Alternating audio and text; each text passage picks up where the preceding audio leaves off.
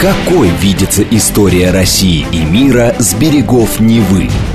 Авторская программа петербургского историка Сергея Виватенко «Виват. История». Самые яркие и самые загадочные страницы прошлого, судьбы людей и империй, великие достижения и потрясения от древних времен до современности. «Виват. История». Программа предназначена для лиц старше 16 лет.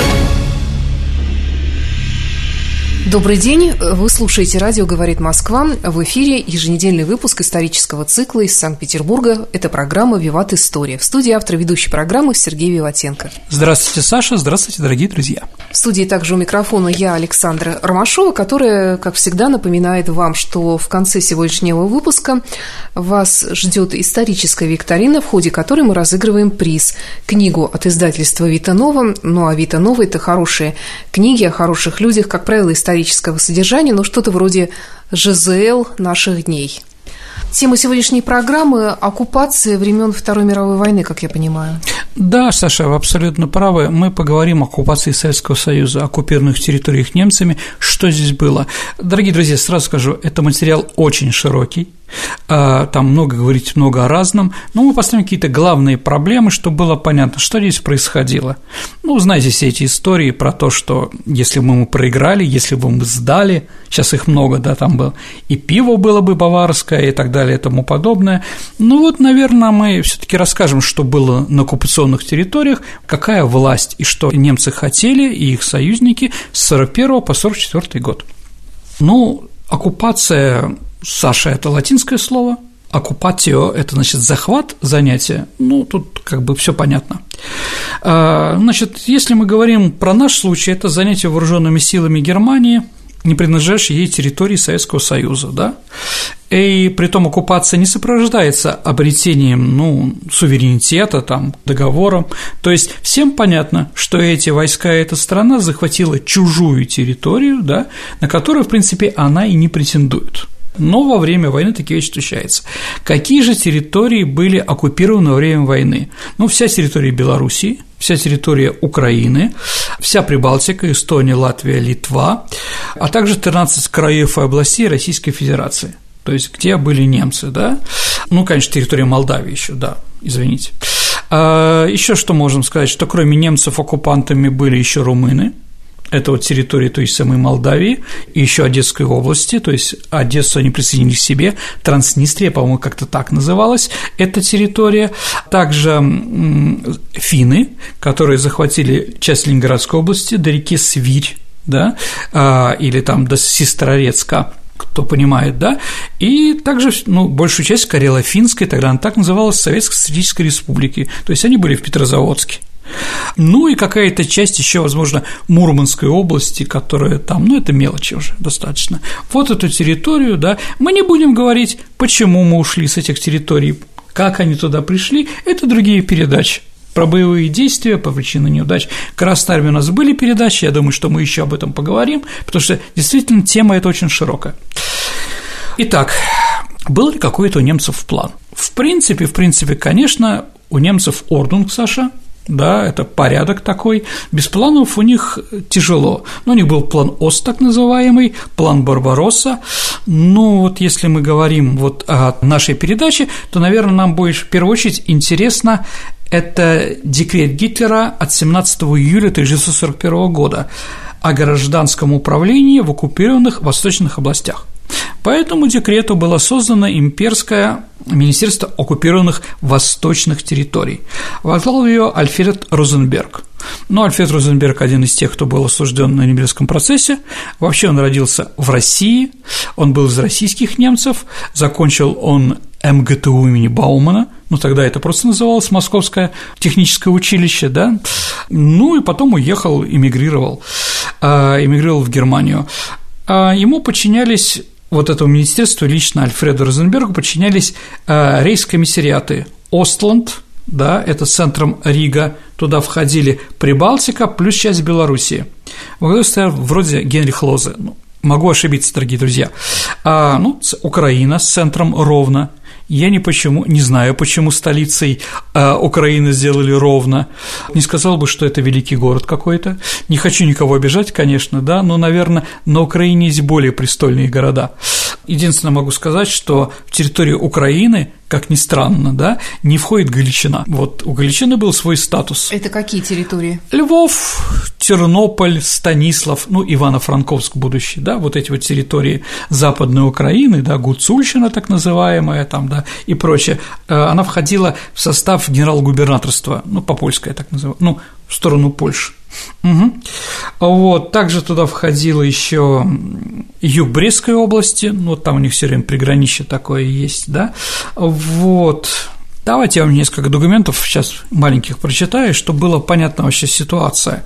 И вот организовалось, как же немецкие руководители давали какие приказы своим военным силам, вооруженным, которые были на этой территории, а также специальным РЗС-командам, да, которые там были.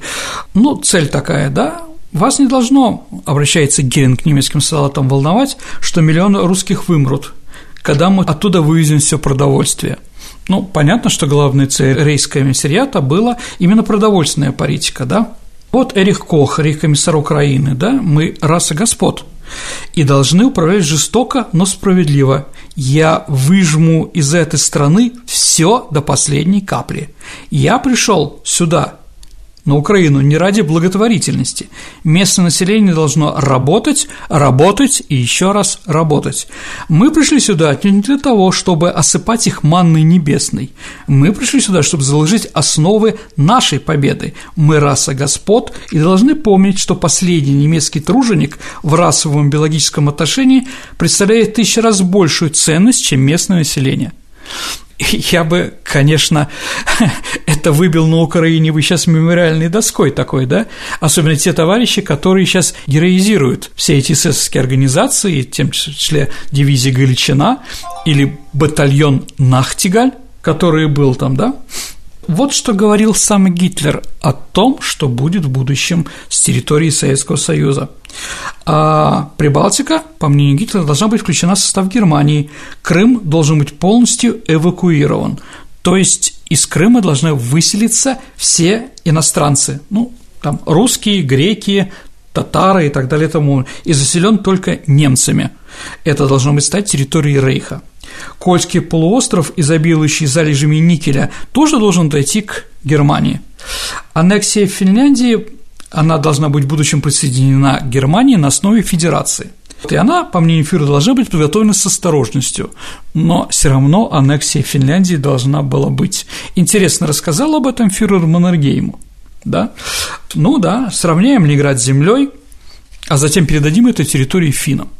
Э, нефтяные месторождения Баку по распоряжению Гитлера тоже станут германской концессией, а территории немецких поселений на Волге, да, ну, помните, это вот Поволжская республика немцев, да, немцев Поволжья, да, а, должна быть немедленно аннексирована, присоединена к Германии. После этих выступлений, да, начались дискуссии определенные, да, возник вопрос о наилучших методах проведения политики в отношении покоренного русского народа. Еще раз, дорогие друзья, русский народ для немцев – это были украинцы, и белорусы, и русские, и еще кто там был там, да, они разницу между эстонцами и латышами вообще не воспринимали – Никакой, да. Гитлер предложил, чтобы немецкая полиция была оснащена броневиками, которая ездила по кровной территории, а Геринг заявил, что его самолеты способны разбомбить любых непокорных. То есть это такие территории, анклавы, да, резервации, в которых вот продолжают жить какие-то, да. Но мы еще об этом поговорим. Геринг после этого добавил, что он вообще, вообще, чтобы не заморачиваться этими вещами, а наилучшее решение – преследовать всякого, кто отводит взгляд. Ну, вот такие вот отношения. А русские города, по мнению Гитлера, которые переживут войну, Москва и Ленинград не должны пережить ее ни в коем разе, не должны ступать нога немцев. А русские должны прозябать в собственном дерьме в стороне от немецких дорог. Фюрер также затронул тему о том, что, вопреки мнению отдельных штабов, ни образованием местного населения, ни попечением о них не следует заниматься. А, в начале сентября снова среди германского руководства, уж извините, что я все время к источникам, ну, что потом не было разговоров каких-то, вы сами для себя, дорогие радиослушатели, э, э, выработайте свои решения, что хотели немцы, что не хотели немцы, несли ли нам свободу, там, или еще что-то, там освобождение от коммунистической еще какой-то там диктатуры, как они все видели. Так вот, э, значит, в начале сентября Гитлер вернулся, э, вернулся к разговору с ближайшими соратниками о планах, на захват, что делать на захваченной территории. Вот он сказал в то время следующее. При заселении русских территорий крестьянами Рейха то есть заселение должно быть определенное, они должны проживать в самых лучших, самых красивых домах. Немецкие учреждения должны замещаться в самых красивых зданиях, рейхкомиссариаты во дворцах. Вокруг городов на расстоянии 30-40 километров будет благоустроенное селение, связанное друг с другом отличными дорогами. А по плану ОСТ на территории Украины из Германии должно быть переселиться от 4,5 миллионов немцев до 10 миллионов. А германская колонизация также поддержала и Прибалтика, половина населения которой выселялась на восток. А дальше, говорил Гитлер, будет другой мир, в котором мы дадим русским жить так, как они захотят. Главное, что мы их должны контролировать. В случае революции достаточно сбросить несколько бомб на их города, и все будет в порядке. То, что для Англии является Индия, для нас будут восточные территории. Да, ну вот как бы братьям нашим меньшим, норвежцам, датчанам, шведам, голландцам, а мы их отправим в Сибирь помогать.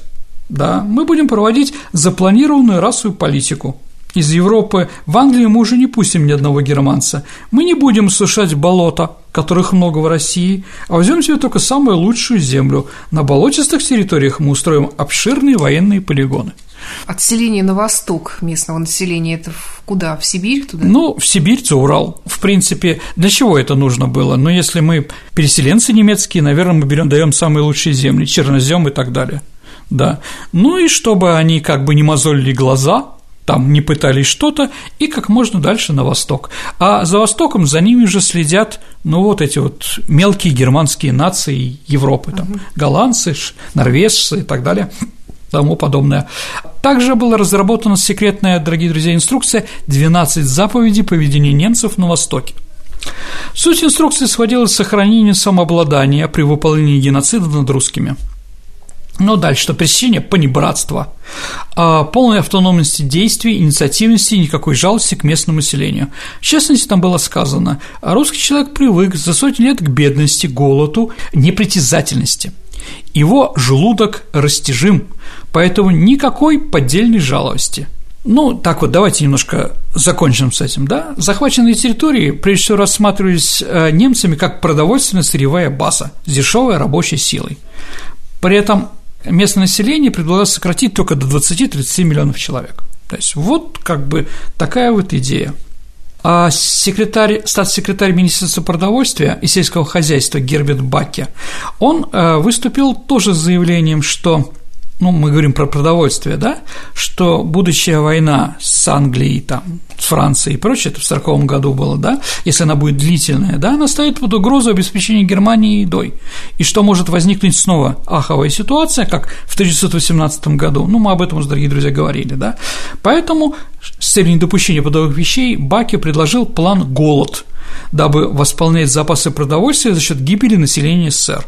То есть, в принципе, чем меньше людей остается, тем меньше людей едят, тем больше продовольствия остается, которое мы перевозим в Германию.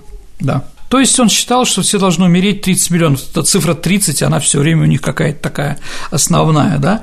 А, ну, они должны умереть в течение года немецкой оккупации как отмечал Баки, ну еще раз, они там четко же считают, экономят, да, это же Германия, а вот что это сэкономит Рейху, Саша, массу патронов, но вместо тем, чтобы тратить, тратить его на казни э, местного населения, и так же, как не будет расстрельных команд, они будут спокойно выводить на фронте. То есть очень так вот четко. Вообще, что говорят наши цифры? Ну, как видим, вот такая политика. В день в день на оккупированной территории умирало или погибало 13 тысяч человек. Это громадные цифры. То есть каждый день 13 тысяч. От голода и болезни. От голода, болезни, от э, ликвидации, ну, евреев, например, понимаете, да? Коммунистов, сочувствующих и так далее и тому подобное. Не только от голода. В деревнях, в принципе, голода как такового сильно не было, потому что, ну, там есть лес рядом, есть какое-то, да, то есть они вот уничтожали, да, с другой стороны, от голода тоже тех территорий, которые нужно. Они начали заселять территорию, вот Винницкая область, например, на Украине, да, там вот достаточно много было переселенцев. Но об этом еще поговорим. Надо понимать, дорогие друзья, что Объявленная цель Гитлера в войне состояла не только в уничтожении Красной армии, там вражеской для них, да, это было еще не только экономическое разорение страны, но прежде всего физическое уничтожение главного врага, да, они это называли так широко еврейский большевизм. Но, как видите, под него пошли и другие нации абсолютно, да. Ну, что здесь еще немцев инициировало? Конечно, минеральное сырье о чем то да, тоже понятно. В июле 1941 года э, руководитель штаба экономического руководства Востока Томас в своем докладе отметил, что не имеет смысла оставлять заводы на плаву, которые мы возьмем, просто чтобы э, спасти местных жителей от безработицы.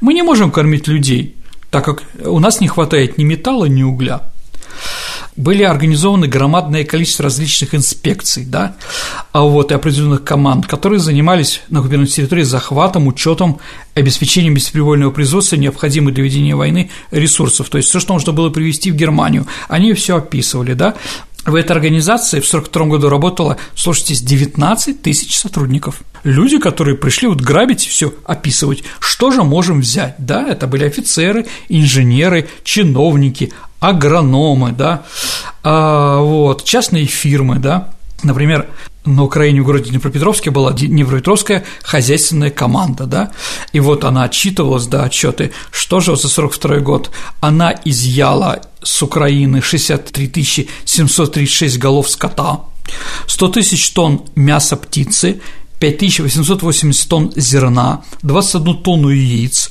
5443 тонны марганцевой руды, ну и так далее и тому подобное. Также были отправлены на принудительную работу в Германии до 451 тысячи человек. Вот они этим занимались, действительно. В будущем, да, вполне возможно, они даже ушли бы далеко, но ушли не просто так. Вообще какие цифры, да?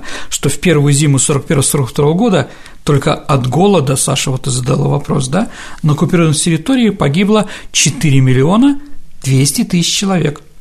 Например, в гетто евреям, или где они жили, например, запрещено было под угрозой расстрела покупать масло, мясо, молоком и овощи. Для каждого оккупированного человека была установлена пайка – 420 калорий в день.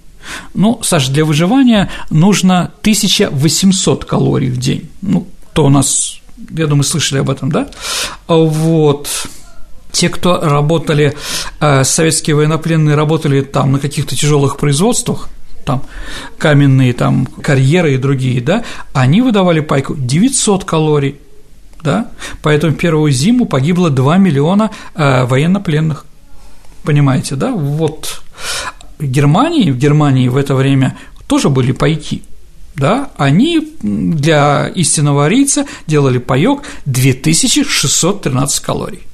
Да, ну, как видите, разница между человеком и недочеловеком, да, в калориях очень хорошо прослеживается. Они до такой степени выигрывали все отсюда в виде продовольствия, да, а вот даже там захваченные консервы там и прочее, прочее, что в конце 43 года, за полтора года до конца войны, продовольственные пайки, Саша, в Рейхе были повышены. То есть нацисты уже начали перевыполнять план – а как же в других местах? Ну, в Европе они продукты тоже реквизировали. Да, дорогие друзья, но не так абсолютно. А вот разница между Европой и Россией или там Советским Союзом и оккупированными территориями была для них четкая, да? А в Европе можно было брать только 20% зерна, 30% производимого мяса и 27% всех производимых жиров. Да.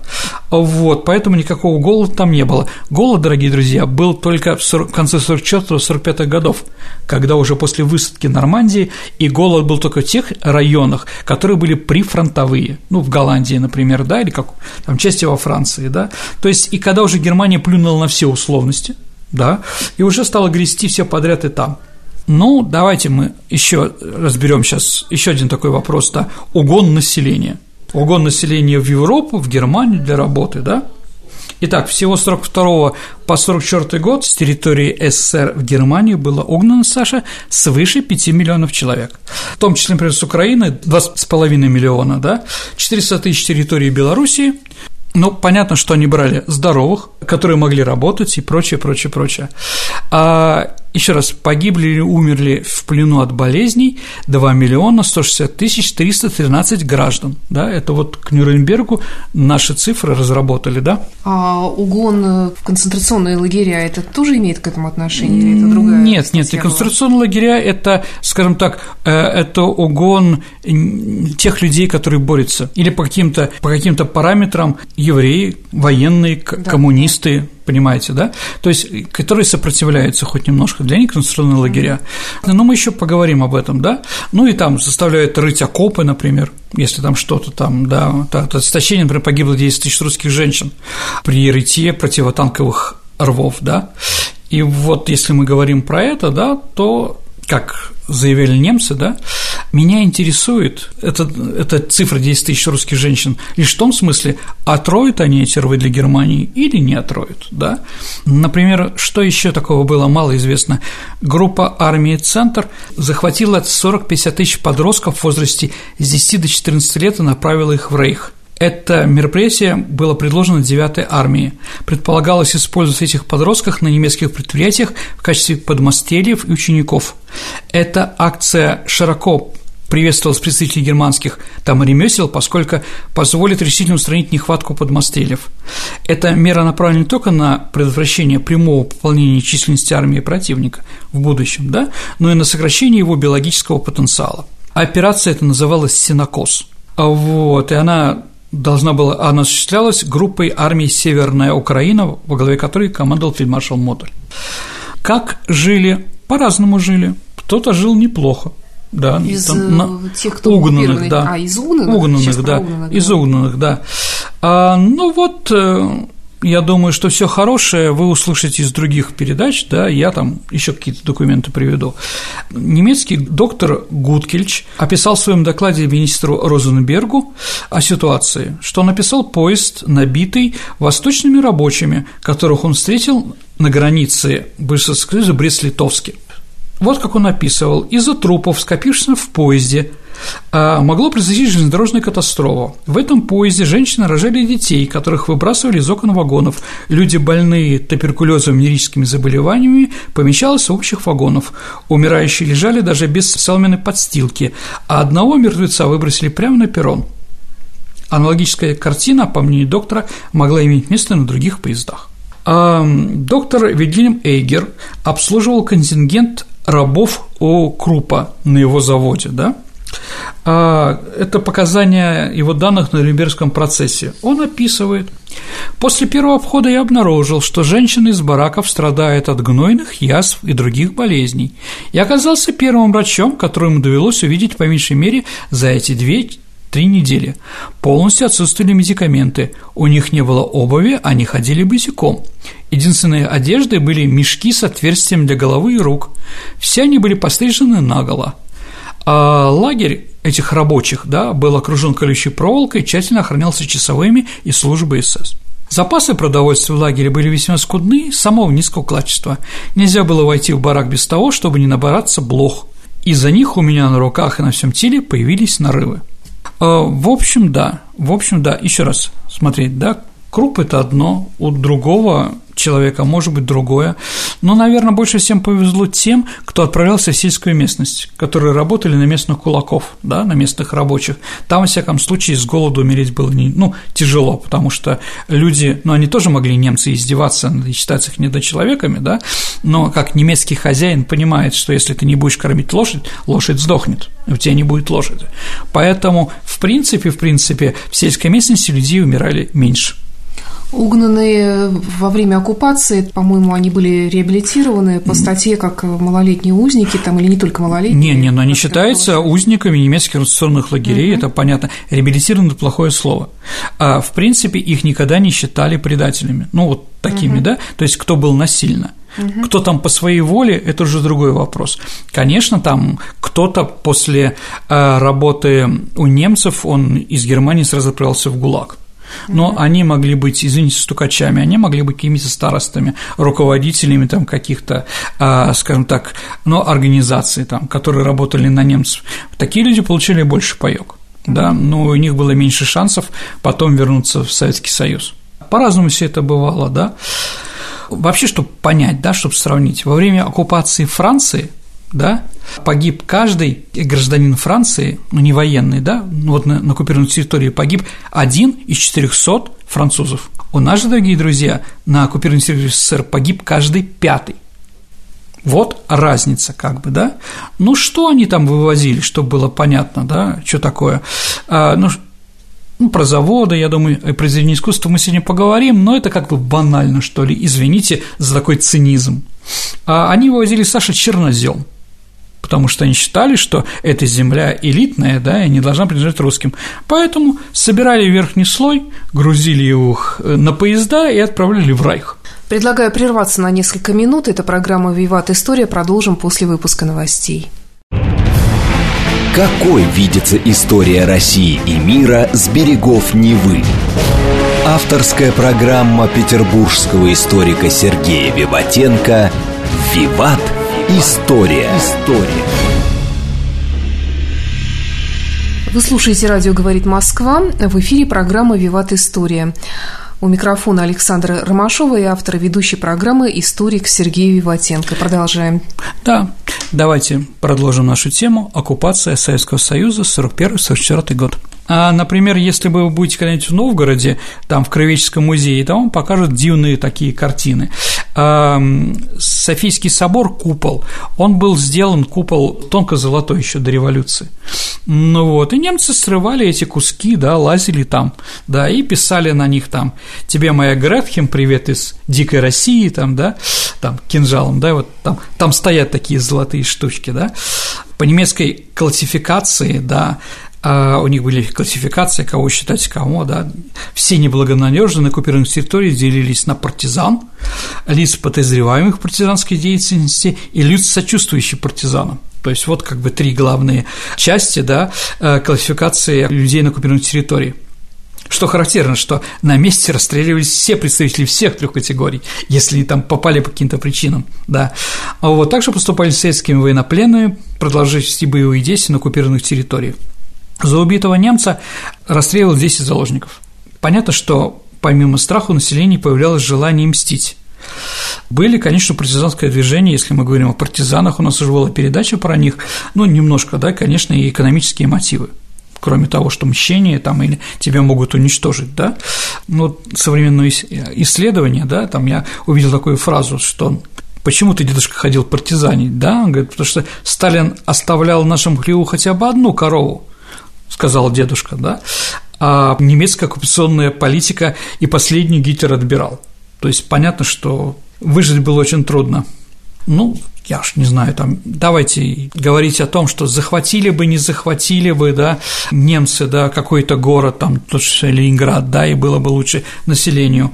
Думаю, что нет. Думаю, что нет, а, потому что царское село – это часть, дорогие радиослушатели, это часть современного Санкт-Петербурга, субъекты федерации, ну, город Пушкин еще называется. Да, да? тоже был оккупирован, да, Сален область. Это абсолютно очень верно. Лично для меня тема очень интересная. Да, тоже. ну, граница, да, граница была в районе аэропорта Пулково, ну, линия фронта, извините, угу. рубеж, да, и вот, Саша, тоже живете в Красносельском районе, там есть такой развлекательный комплекс «Рубеж», Знаете, конечно, да? Кинотеатр. кинотеатр, конечно. Почему так называется? Потому что он, да, его построили да. прямо на той самой. Так вот, когда мы вошли в Статское село, ну, ровно 75 лет тому назад, как раз в январе-феврале 44 года, да, там из высшего населения осталось только 250 человек. 250.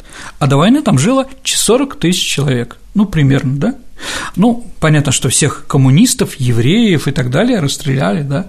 А детей, детей они собирали в специальные, в специальные лагеря, например, Саласпилс знаменитый, mm-hmm. да, где, или в Гатчине, где из них выкачивали кровь ну, потому что немецкому солдату нужна кровь раненому, да, а, вот, ну да, лучше все это делать у детей, потому что у них там кровь более свежая, ну и вот пока они могли давать кровь, они жили, а потом как бы уже и ни к чему, понимаете, да, если уже крови нет, да, поэтому сами выбирайте, да, было бы у ленинградцев пиво бы, да, баварское, да, и был бы шанс выжить определенно, да. Вот, пожалуйста, один из районов нашего города, по-моему, отвечает на этот вопрос. Я не буду говорить даже, как он отвечает. Сами решите это все. Ну, давайте немножко о произведениях, да, искусство, которое они взяли и прочее. Если мы берем немецкие секретные доклады о железнодорожном сообщении, которые они вывозили что-то, да, так вот, на товарные вагоны для произведения искусства было 137 вагонов именно из нашего региона, да, вот, в котором было 4174 ящика с произведением искусства, содержащие 21 903 предмета, включая 10 890 картин – да, это только за период, а, за период лета 44 года, да, ну, чьи это картины? Рембранта, Рубинса, Гальса, Вермеера, Веласкеса и так далее и тому подобное. Это картины, которые хранились в каких-то музеях, музее. там, в Царском селе, в Петергофе, что не успели выявить, угу. да, в других, у нас же ведь картины и галереи были во всех областных центрах, да -да. но, дорогие друзья, такой вот, это такая а, музей барского быта или бывшей, да, э, дворянской культуры, то есть эм, после революции э, были национализированы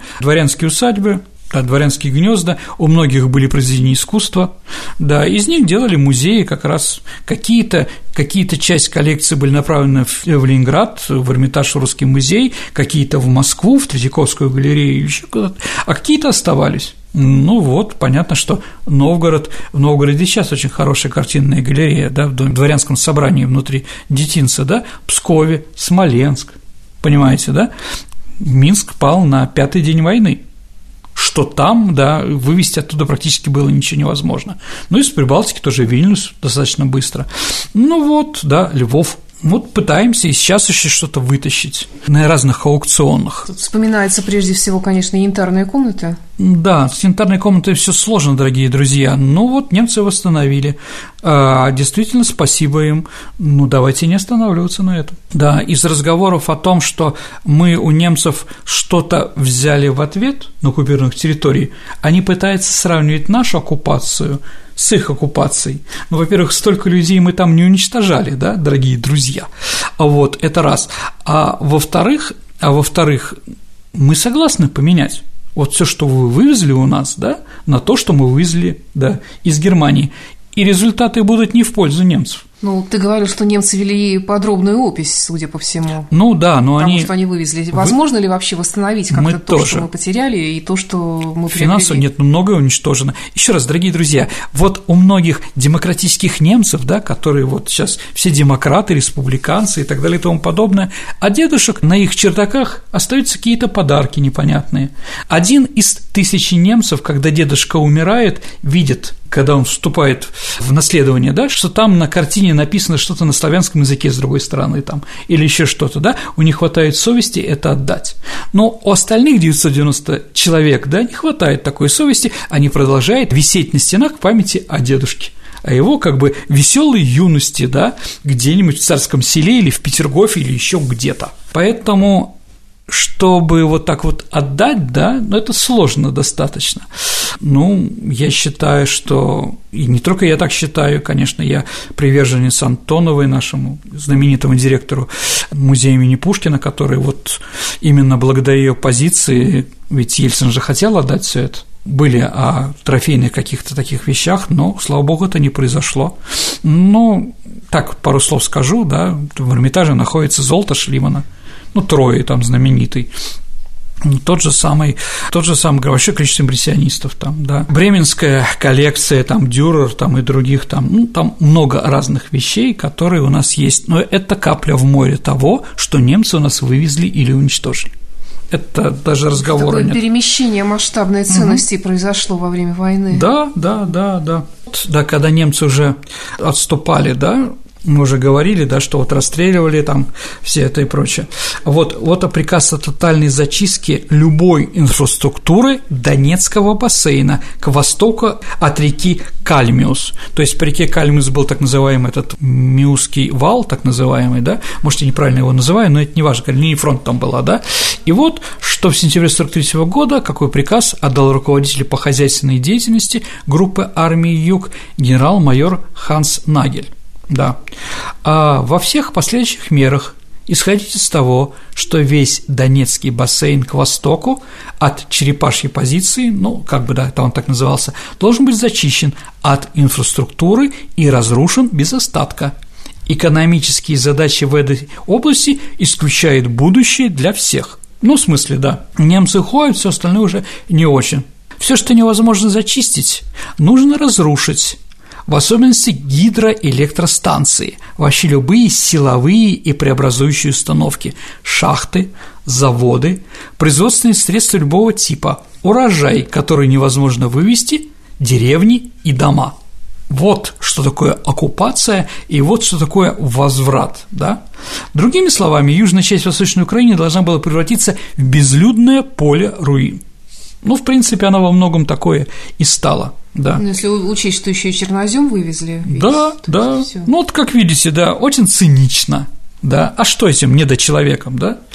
Вот такое вот, вот такое вот. И понятно, я могу понять, когда какому-нибудь солдату, да, приходит письмо после того, как освободили деревню, там, дорогой папа, да, маму убили, дом нас сожгли, да, вот мы троем э, живем, э, дети твои живем в какой-нибудь землянке, да, там, пришли хлеба или еще что-то.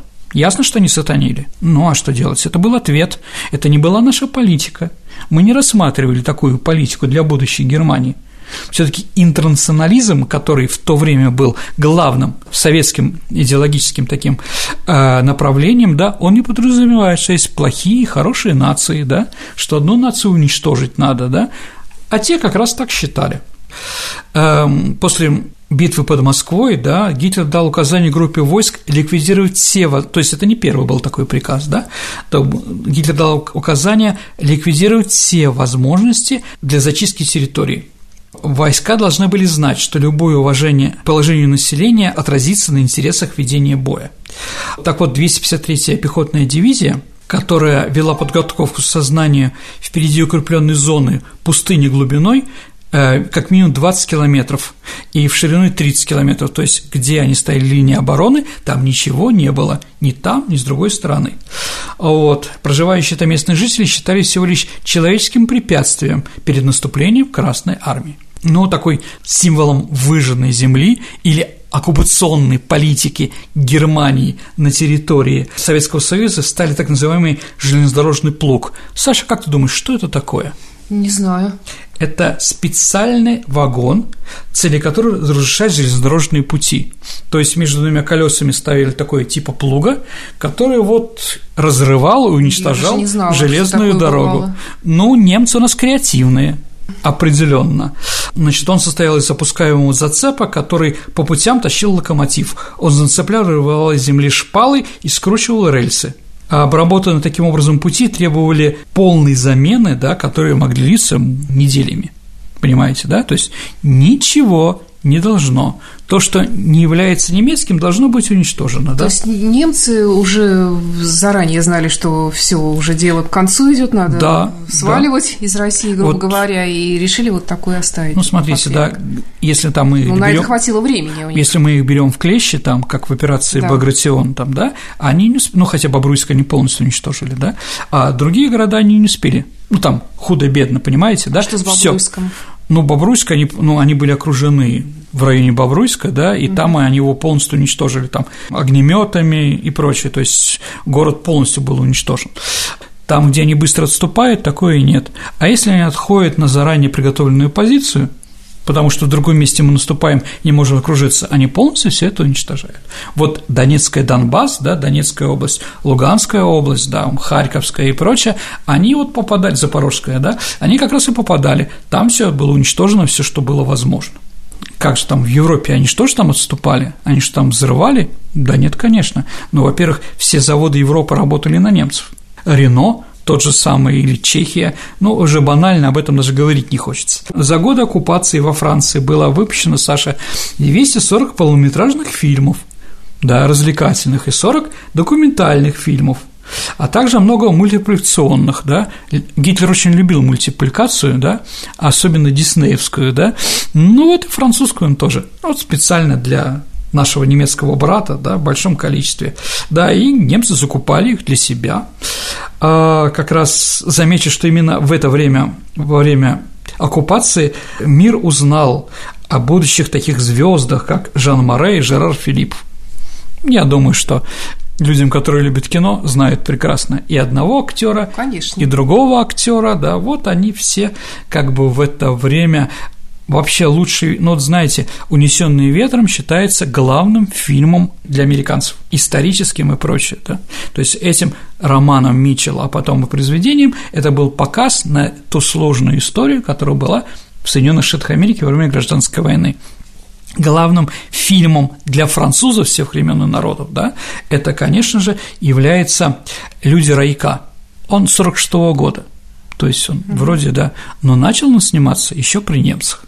Сценарий был написан, э, актеры уже там, да, знаменитые, Брассер, Орлет, кто там еще там, Превер, сценарист, ну и многое другое интересное. Посмотрите «Люди райка», да, и глядя на этот отличнейший фильм, я получаю просто массу удовольствия, смотря его. Он, правда, Саша, красивый и интересный. Он черно-белый, но он все равно красивый. Да. Я и... пытаюсь вспомнить, но не помню, хотя название знакомое. Райок – это театр. То есть угу. это а, ситуация в театре в 40-х годах XIX века. Угу. Там первая пантомима, ну, это вот отец актера Брассера, да, и потом главного режиссера театра Адеон, да, вот, как бы, который знаменит был в 50-е, 60-е, 70-е годы, да, вот, посмотрите, это правда интересно, это правда хорошее кино, но оно было сделано при немцах.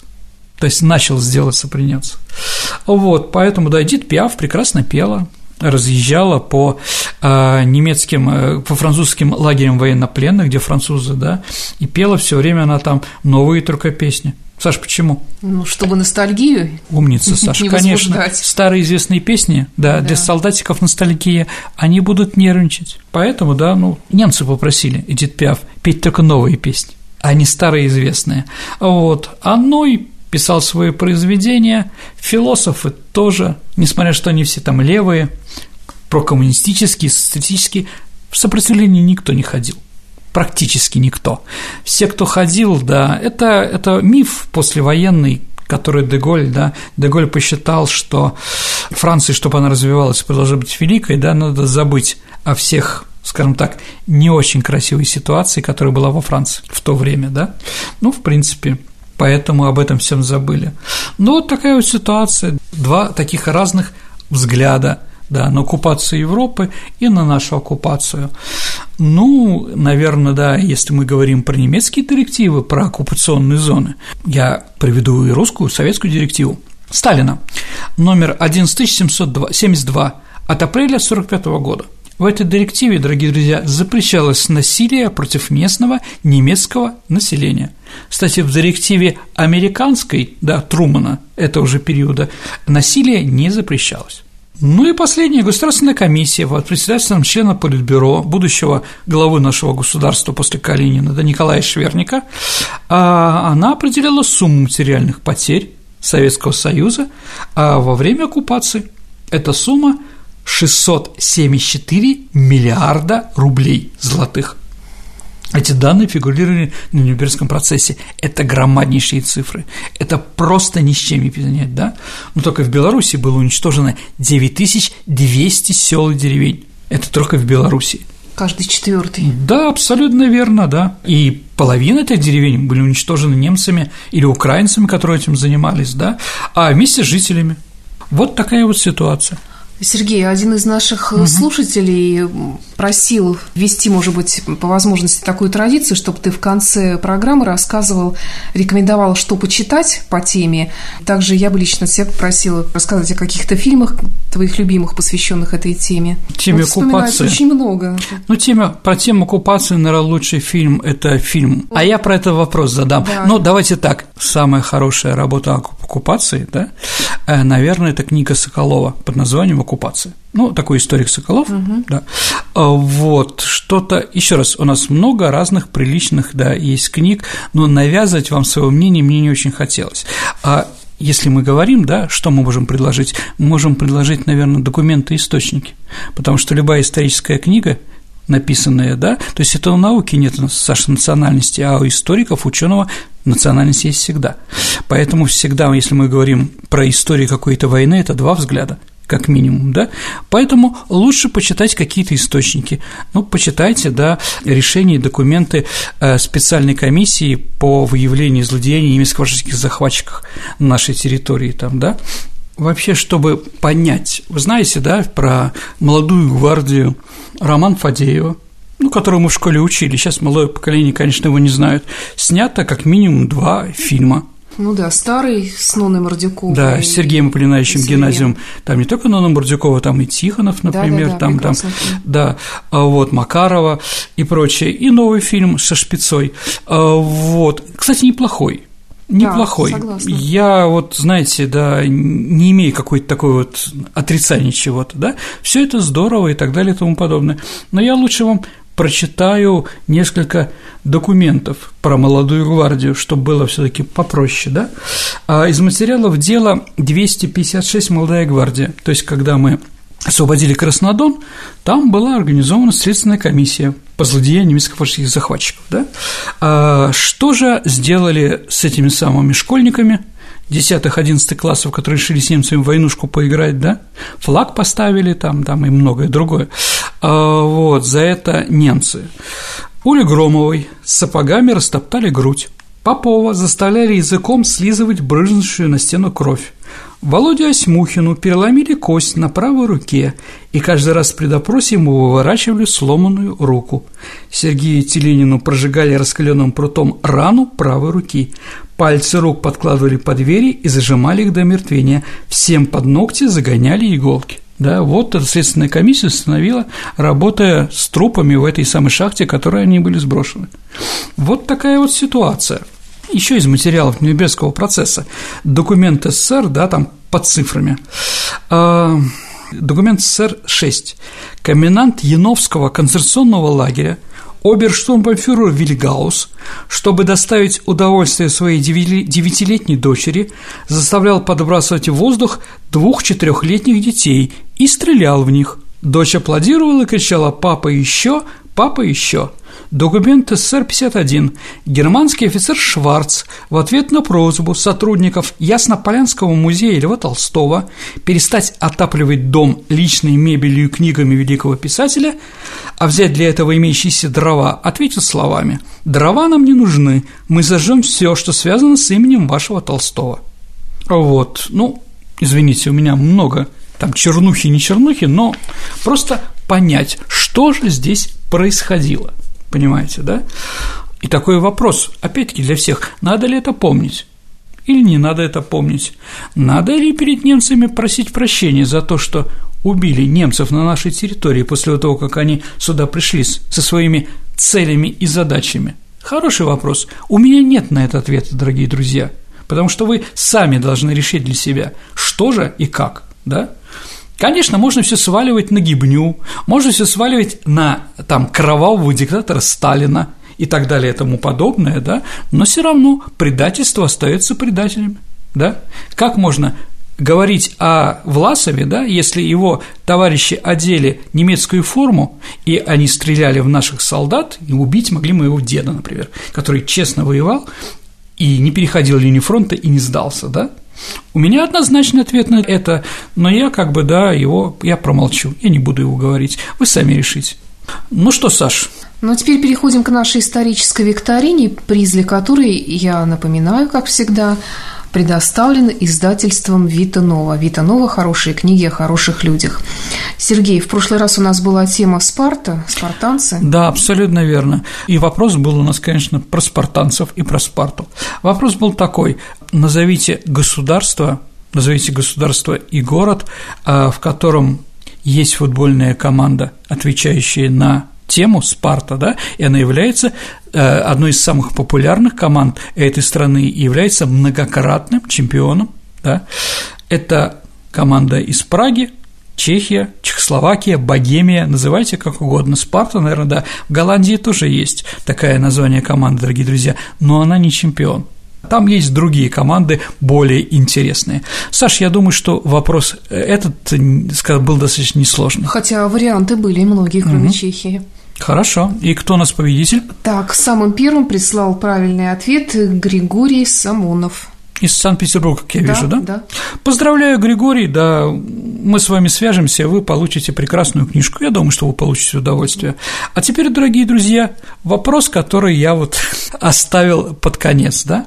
Назовите советский художественный фильм об оккупации, который считается Американской киноакадемией лучшим советским художественным фильмом. Ваши ответы присылайте нам на электронный адрес радио Виват собака mail.ru.